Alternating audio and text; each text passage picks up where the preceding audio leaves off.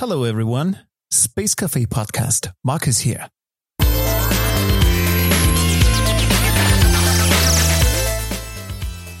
This is an unusual episode, my friends, and I'm allowing myself an unusual beginning. Now, this is a little personal. Don't we all have secret desires, strange episodes, thoughts that we are afraid of?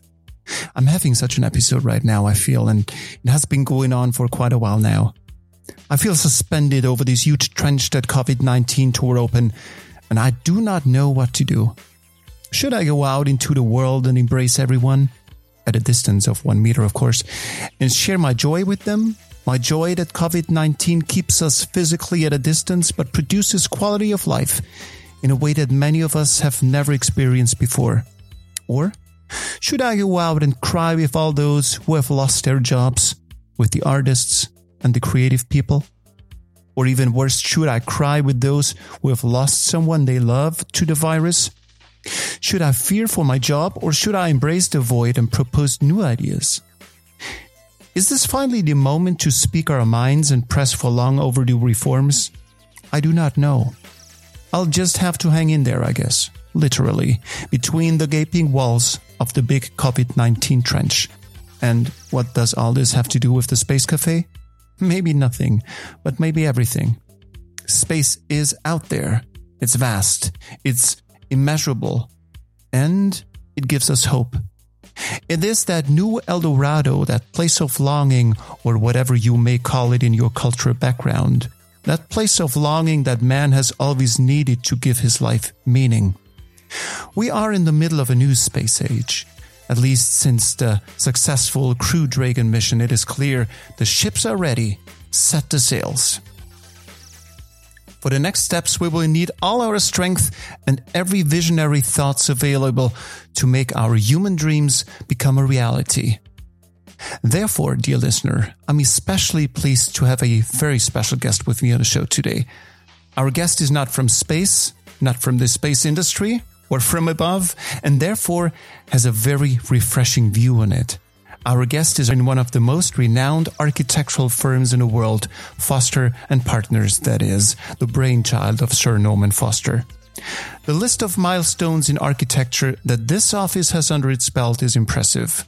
Wembley Stadium in London, Spaceport America in the United States, the futuristic city of Masdar City in the United Arab Emirates, the German Reichstag, the Apple spaceship in Cupertino, and so on and so forth.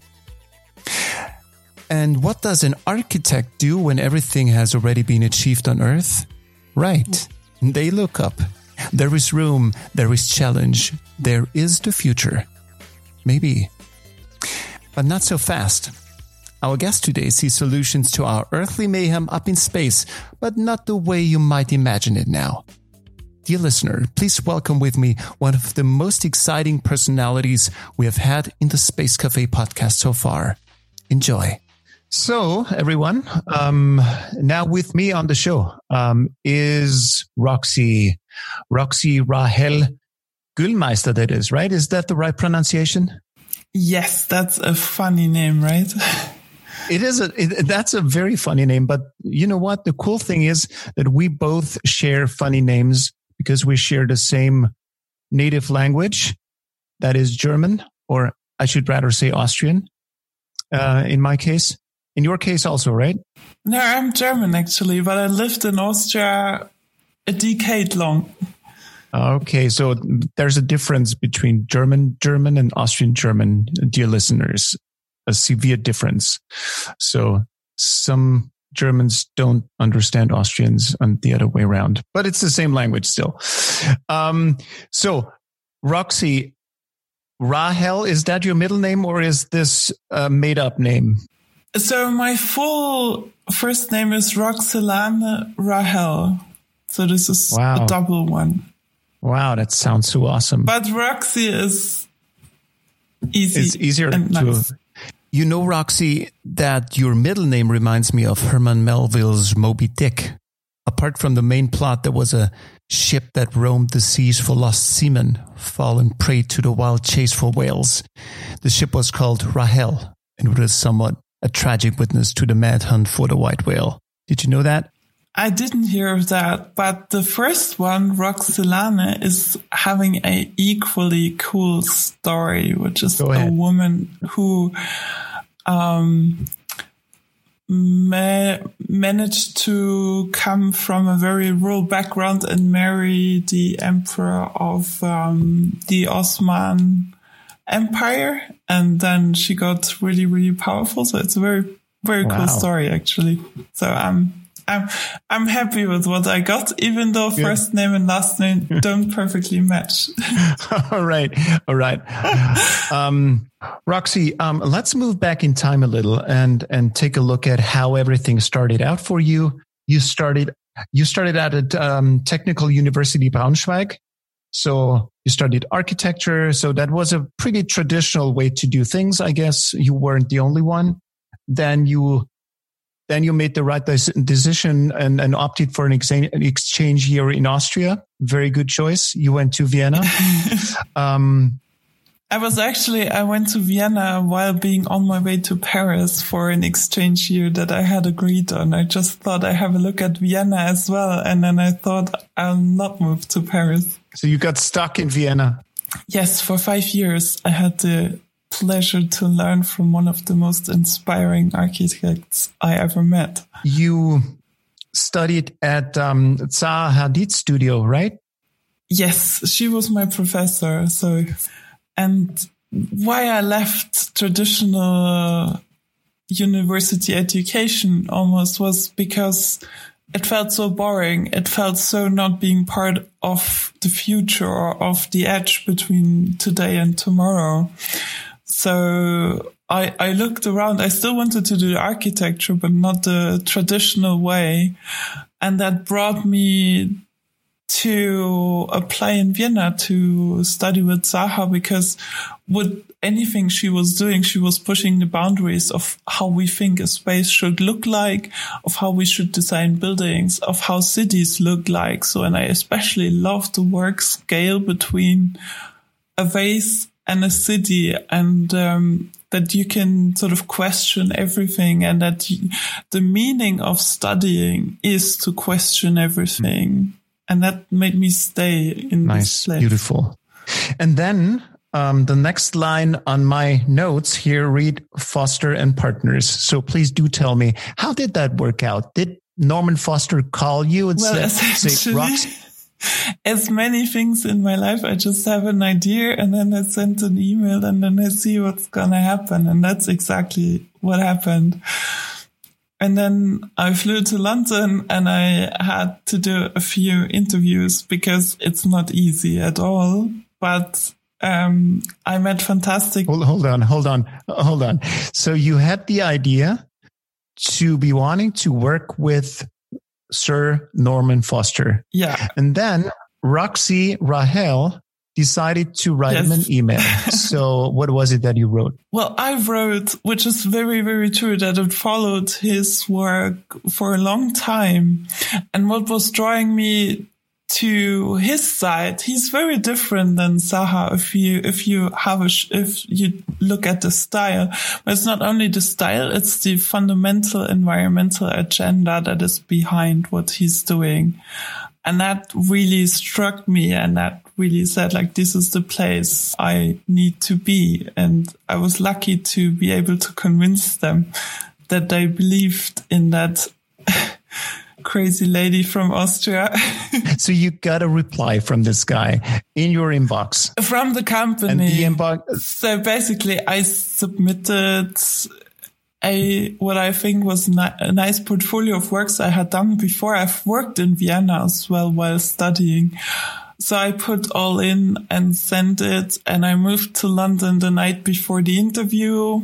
Uh, pouring rain the next morning. I didn't realize how long it takes to get from A to B in London. So I was basically running there. I did an interview. It was quite nice, but then quite silent again. But it's a, it's a big company. You need to convince more than one person to get you there.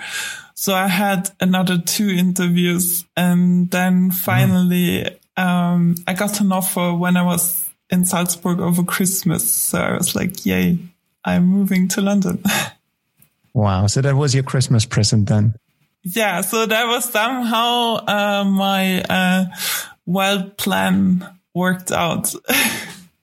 incredible, incredible. So uh, when, so how long? There's, it's nothing wrong in just asking and telling them what do you think you can contribute or try to contribute. Thank you so much for that because I think this is something we have completely forgotten to do because many of us have been brought up to do what they're asked to do and not proactively bring new ideas into the world. And I th- think this is exactly what the world is looking for. So, so the, the strange thing is, in fact, the world would be happy to hear more proactive ideas, but we're p- perhaps too polite or brought up in the wrong way to take the first step. So thank you. Is- I've practiced that um, because I think sometimes I don't I don't tend to think too much. Just start somewhere and wow. see where that goes.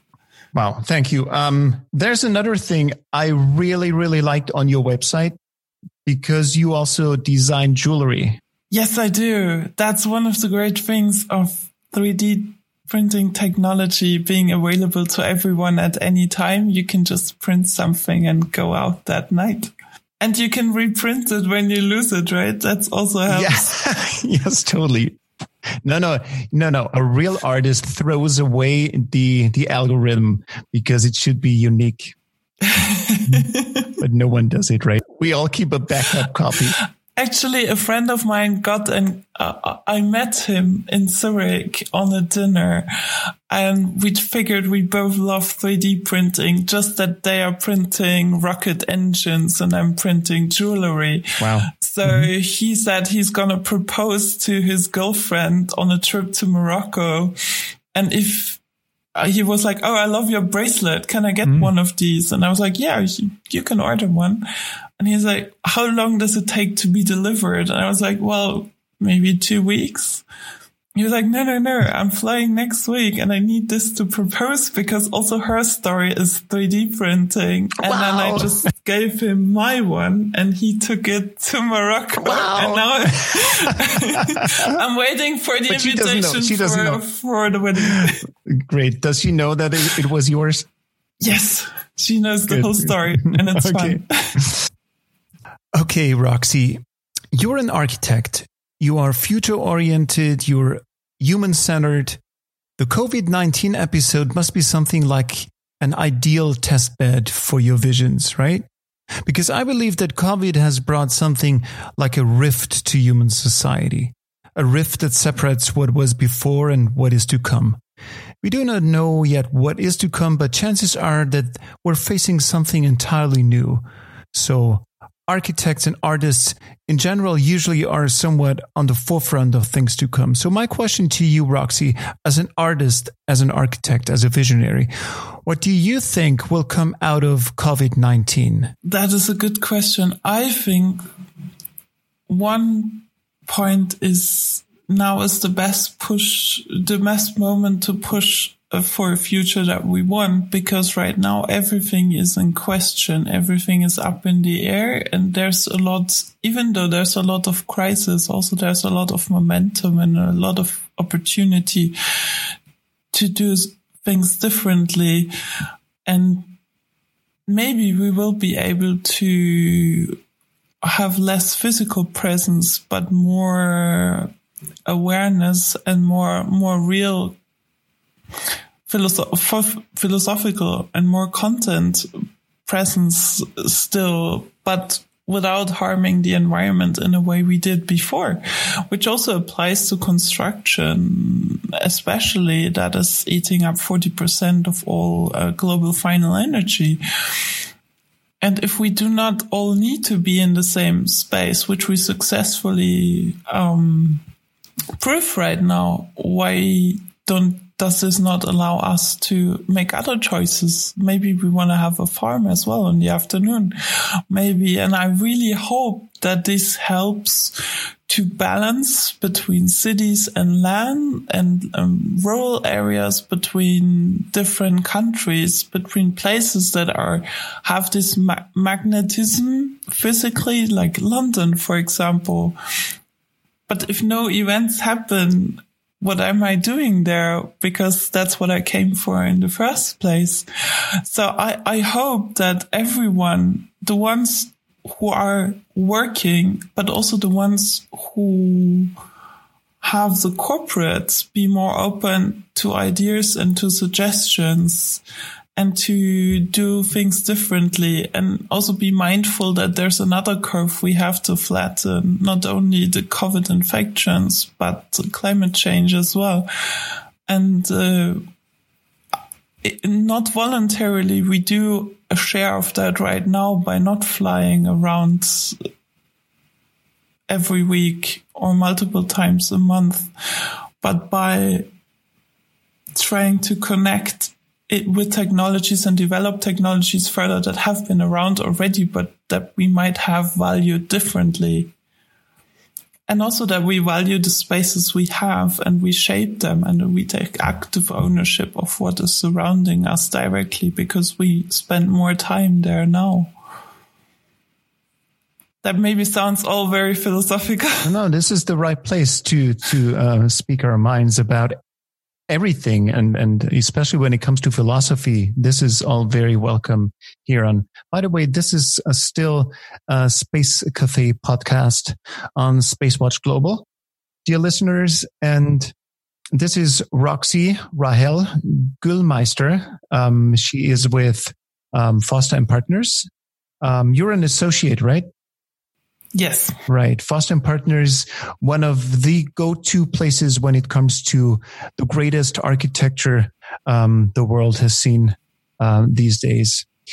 Um, and the most sustainable, I have to say. That's, that's the, key. the key. Thank you for adding that. Um, Roxy, um, speaking of Space Cafe podcast, now our listeners are very much drawn to everything that is going together with space and space travel. Um, these days um, are seeing a new, perhaps a new space race uh, that's building up on a new level. The cards are being laid out on the table in a completely new way.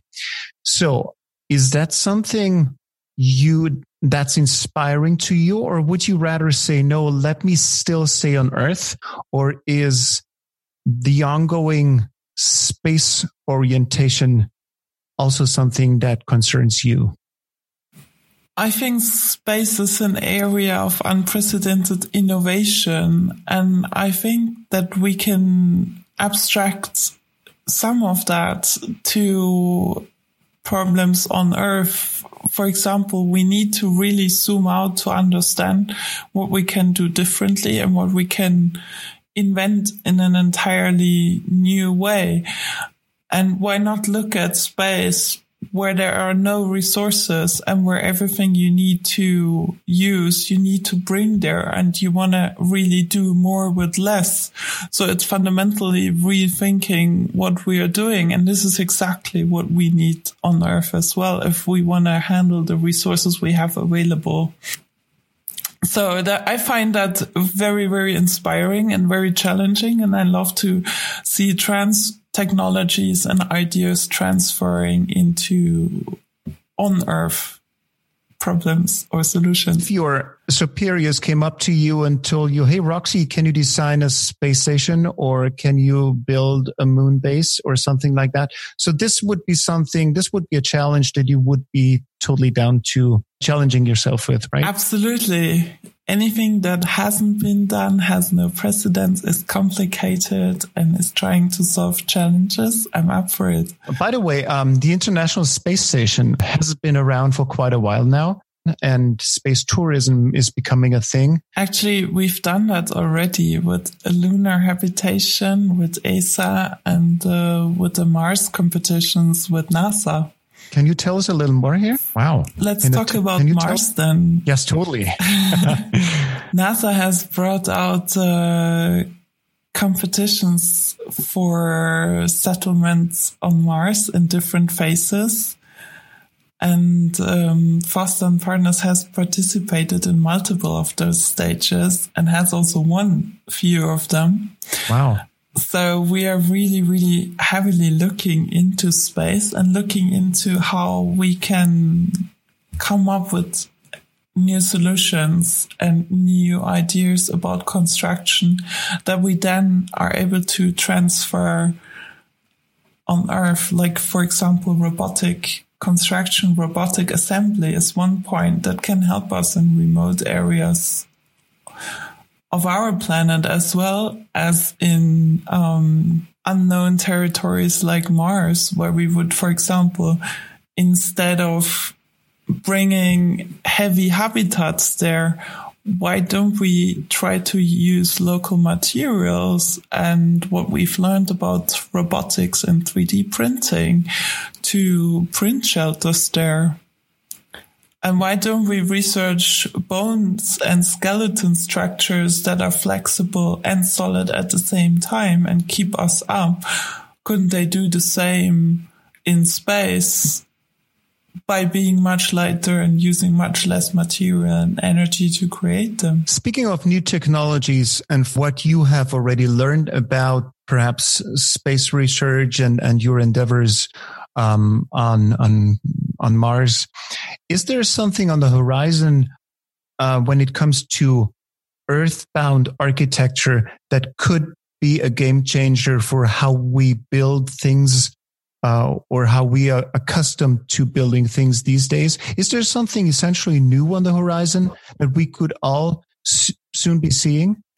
There's quite a few interesting thoughts for example, if you look at all the timber construction, and if you then look at how forces are moving through a building and that those forces are not the same everywhere. So why do we put material everywhere if we only need it in certain places? And if then the building, wherever it may be, if it's on Mars mm. or on Earth, where then a structure would be much lighter than before. So you could save 80% of building materials here or there while mm. using new technologies, which are enablers to, to achieve this. So we try to use materials that are responsible to use that are local and using new technologies that enable us to give them performance or shapes or designs or manufacturing capabilities that they didn't have before. So it's really bringing something together.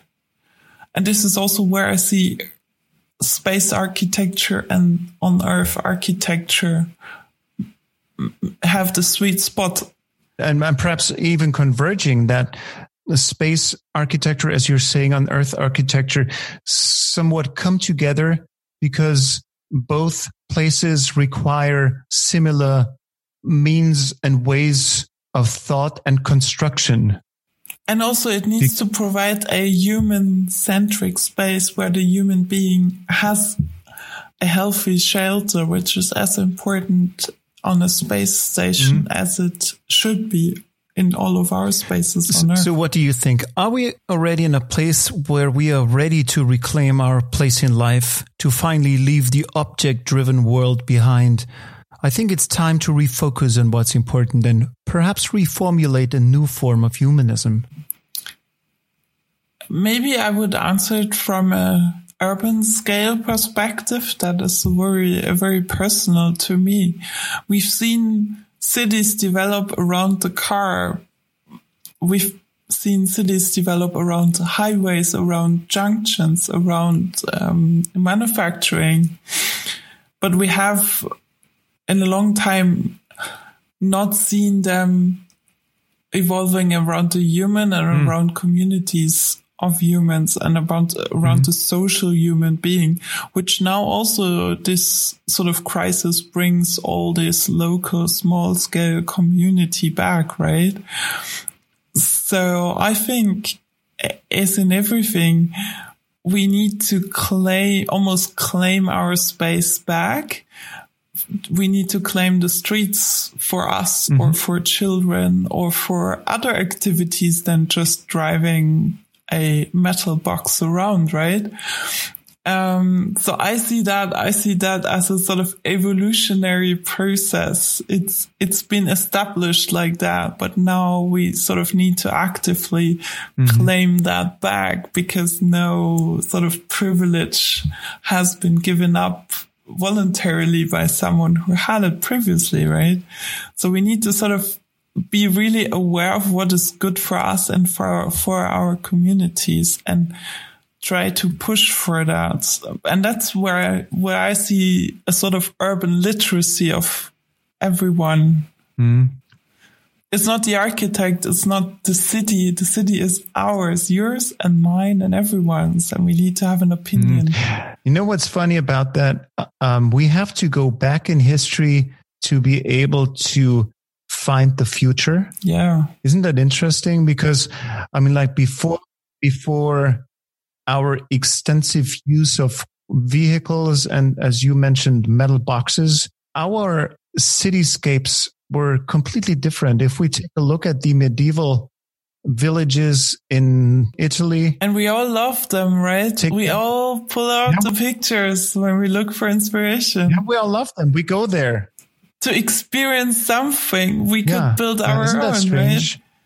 We pay, we pay to go there and we we could have that's a good thing that you say that. I never saw it like that. It's very interesting. And so I think it's it's your job as an architect and as an urban planner to bring back those times and to bring back the good experience in a city.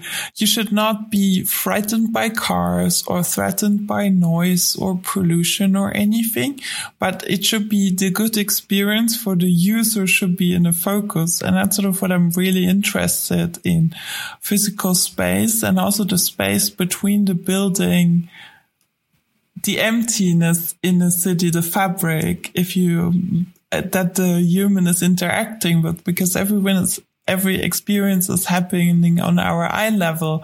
And human bodies need stimulation to be healthy and to be active and all that. And that's what a city should provide right? Absolutely absolutely. So uh, how long do you think will that take to uh, so that we get into a situation where we can reshape the way we live is that, does it take a century? How long will that take?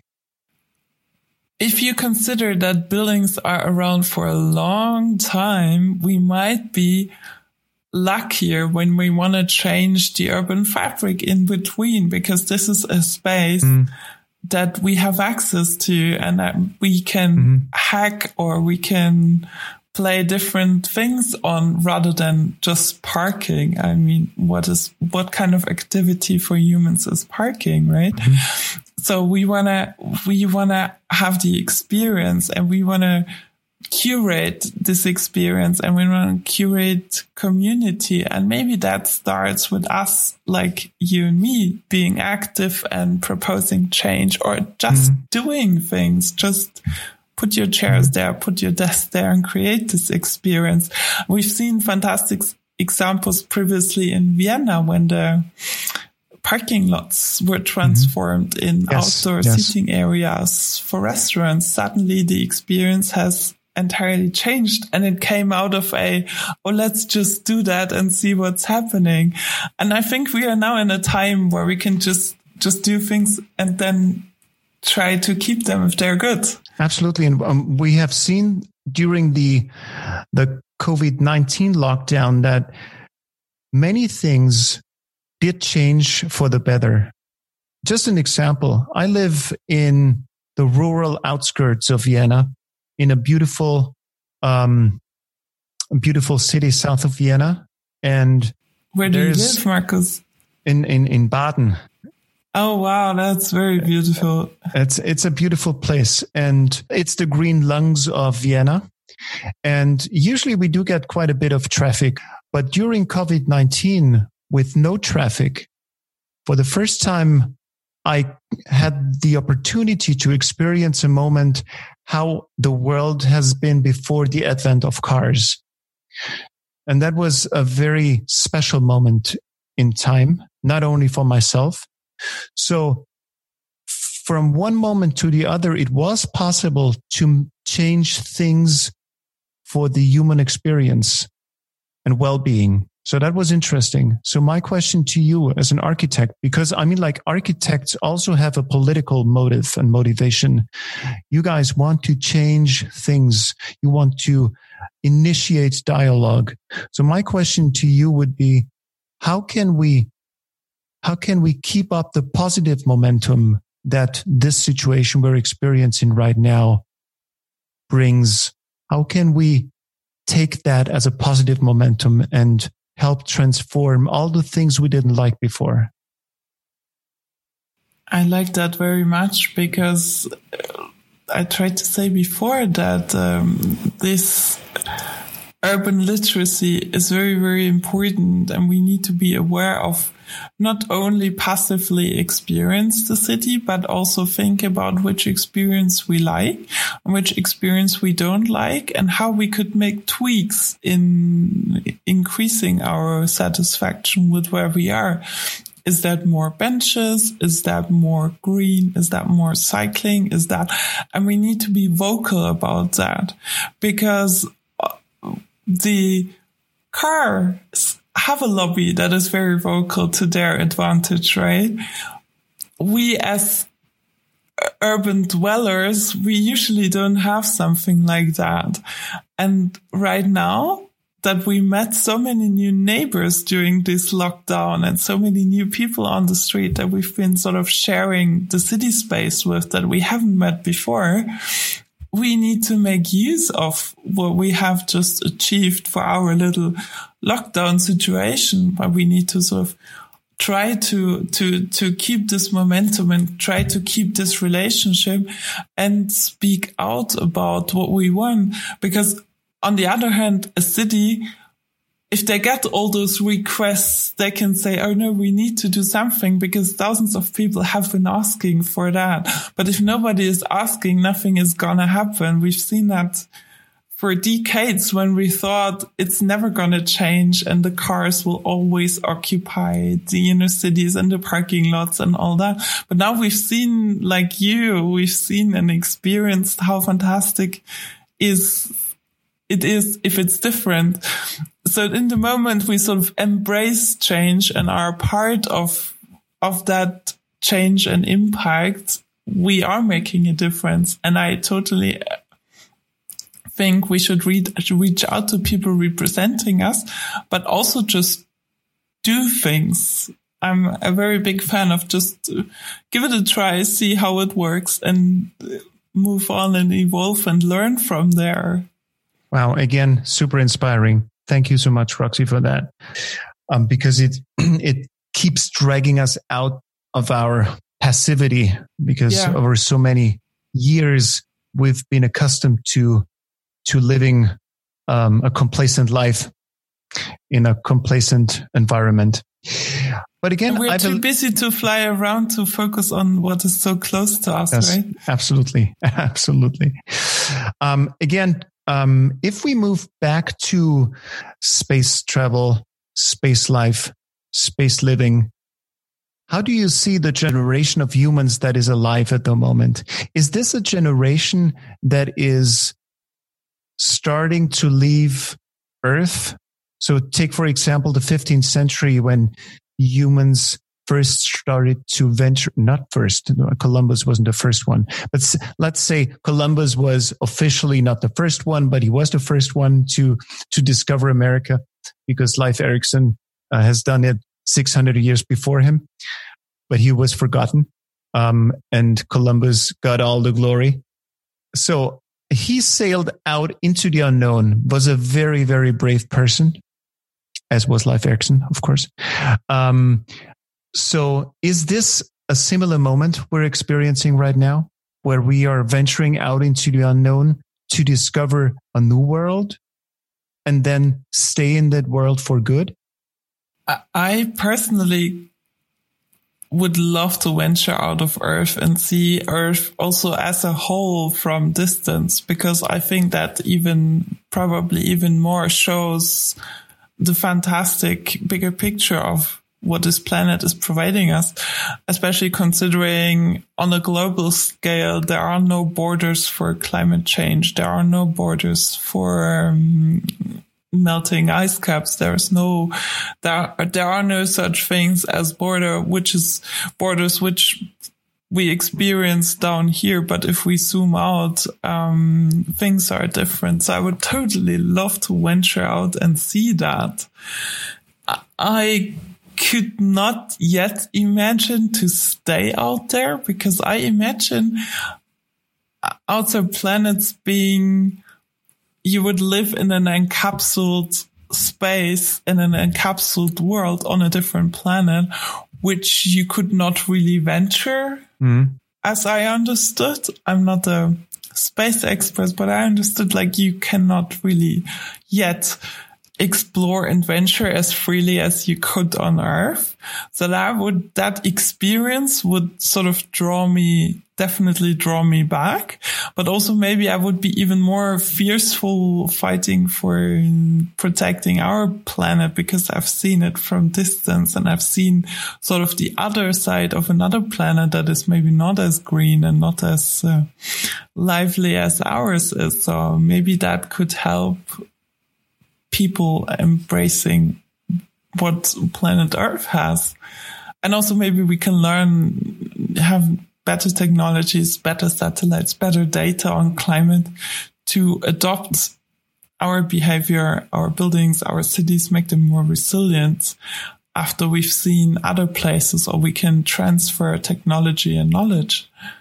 I think it would, it's, it's super um, relevant now to remind us of that beautiful, as Carl Sagan called it, the pale blue dot moment when um, I don't know, was it Voyager 1 or Voyager 2 turned around and took a photograph of Earth.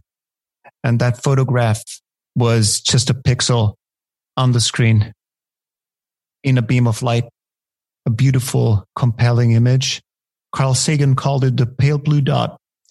And it showed all the fragility and the smallness of this world we're inhabiting right now, where you and myself are speaking right now, where our listeners are listening to that podcast right now. This is this teeny weeny pixel on a screen. And I think um, in order to remind us of this planet we're taking for granted every single day, we need such a new moment, perhaps such a new pale blue dot moment. And the big question is what that moment could be. That was a very, very good moment. And especially we should not forget that we're sensory animals after all. We have different senses like smelling and we we need to touch things we need to touch one another. And is that really something we can already recreate in space? Will this satisfy our senses our co visual connection with nature with natural light with um, um, circadian rhythms? Will all that work for our complex and sensory driven bodies that are waiting for stimulation all the time. We want to feel the air. We want to feel mm. the mm. noise. We want to feel the windiness outside. Can we feel all this in space? I'm really curious. Absolutely. I think there's, there's lots of space uh, for adaptation. Um, but I think, and this is, and this is the feeling I have that we will experience that moment as a society still in that generation of humans that is alive right now because cultural evolution meaning technological scientific societal evolution is speeding up at such a rapid pace that i still that i do think that what we're experiencing at the moment is just a precursor of what's to come in the next 10 to 20 years.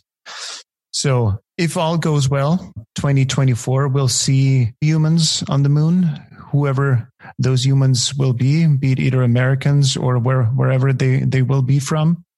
But to see humans on the moon, back on the moon again, will perhaps for the first time trigger what has been planned for many decades now to stay on the moon for good and build the moon base we all grew up with, as far as I'm concerned. I, I grew up with Moon Base Alpha One. That show was called on television. I was super compelling. So perhaps we are in the situation as a society from a technological perspective where all this can finally become a reality and where uh, Foster + Partners will play a role. How do you see that? Well, I think we are in a, as good spot as you can be to to tackle that having collaborated with NASA and with ESA and having a really really deep engineering background I think we would love to investigate how it is to stay for longer and um, I would be the first one to to experience to want to experience that always with a ticket back but at the moment. Would would you go for good, Markus? Well, that was a very good. I was going to ask you that question, but um, thank you for asking me that question. Hmm, I don't know. I'm. I would consider myself a geeky person. I'm always for everything that that's new and that can be tried out. But I think I wouldn't do it. I wouldn't be the first with no return ticket um, for multiple reasons. And I think the most important reason, of course, is that I'm I'm a father of two kids. I'm married, and that does play a role. That does play a role. I th- if they would want to come. to be super honest, Roxy, but I think the same issue that you were just mentioning holds true for me. As long as our otherworldly shelters are not larger than a tin box, I think I will take a pass on this one. Before we are not able to terraform on a large scale, I think me and my family will wait and let the brave take over. Perhaps we have a different opinion about what life and explorations is all about, but I have the feeling that a tin box life is not worth living for me. Yet. I think that's one of the key questions when we talk about space travel and also planning architecture and structures and infrastructure in space. How do we create a desirable experience Absolutely. there? So, Roxy, this was a super fascinating discussion. Thank you so much for your time and your inspiration. Roxy, it's Space Espresso time. It's a tradition we do here on Space Cafe podcast, and it goes somewhat like this. Without much preparation, what is your favorite thing, idea, or thought when you think about space? Off the top of your head. Go ahead. I'm thinking all the time since I'm very young about mobility and about how we move. And I've been thinking so often, like how I would shoot myself up somewhere, either on another planet or just up like a bird. Or I think about how, how we move and how we move to space and how this whole experience is, could be a way more pleasant than what I imagine it is now. And I imagine it's now being much of a challenge, but I'm really curious to see where space travel. I'm, I'm a big, big, big deal traveler. So I would love to see this. Wow. Okay. So, and, and, and this has started like when you were a child? Yeah, I always loved anything that is moving, bringing people somewhere, uh, that is traveling, that is how, how we move, in which speeds, what you see at different speeds, what you experience at different speeds. So I would love to, that's why Wonderful. I would love to make the journey. Wonderful. Thank you so much, Roxy.